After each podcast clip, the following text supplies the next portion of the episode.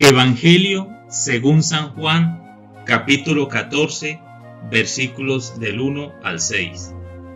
No se turbe vuestro corazón. Creéis en Dios, creed también en mí. En la casa de mi Padre hay muchas mansiones. Si no, no os habría dicho que voy a prepararos un lugar. Y cuando haya ido y os haya preparado un lugar, volveré y os tomaré conmigo para que donde esté yo estéis también vosotros. Y ya sabéis el camino a donde yo voy. Le dijo Tomás, Señor, no sabemos a dónde vas. ¿Cómo podemos saber el camino? Respondió Jesús, Yo soy el camino, la verdad y la vida. Nadie va al Padre sino por mí.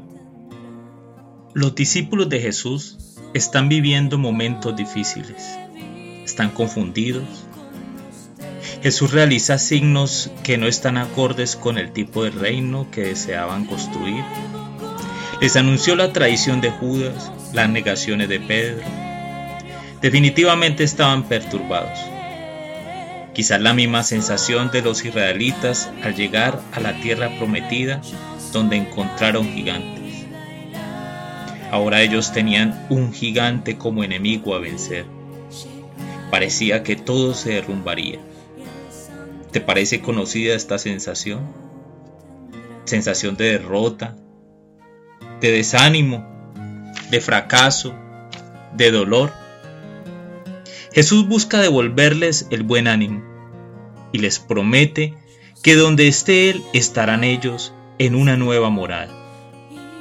Déjame decirte que la espera de la iglesia se apoya en esta promesa. Cree en Jesús, hay esperanza. Cree en Jesús, hay una verdad que te espera. El versículo 5 tiene una pregunta interesante de Tomás. ¿Cómo podemos saber el camino? ¿A dónde vas? Y nuevamente Jesús responde con atributos propios de Dios. Yo soy el camino, la verdad y la vida. Nadie va al Padre si no es por mí. Jesús se declara a sí mismo como un camino que se debe recorrer. Y por camino se debe entender el estilo de vida de acuerdo al plan de Dios. Él no tiene la verdad. Él es la verdad. Su manera de vivir, pensar y actuar son la verdad que muestran el verdadero plan de Dios sobre la humanidad. Él es la vida, porque sin Él no se puede tener vida. Sin Jesús no podemos llegar al Padre. Sin Jesús no hay esperanzas de vida eterna. Quisiera que oráramos juntos en este momento y le pidiéramos a Jesús para que su camino sea mi camino.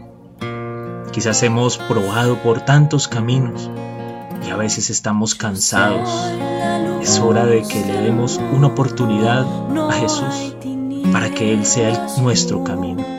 Su verdad es mejor que la mía y Él ofrece la vida. Señor, aquí estamos. Te pido, te ruego, Señor, que nos bendigas, nos acompañes ayudes a llegar al Padre.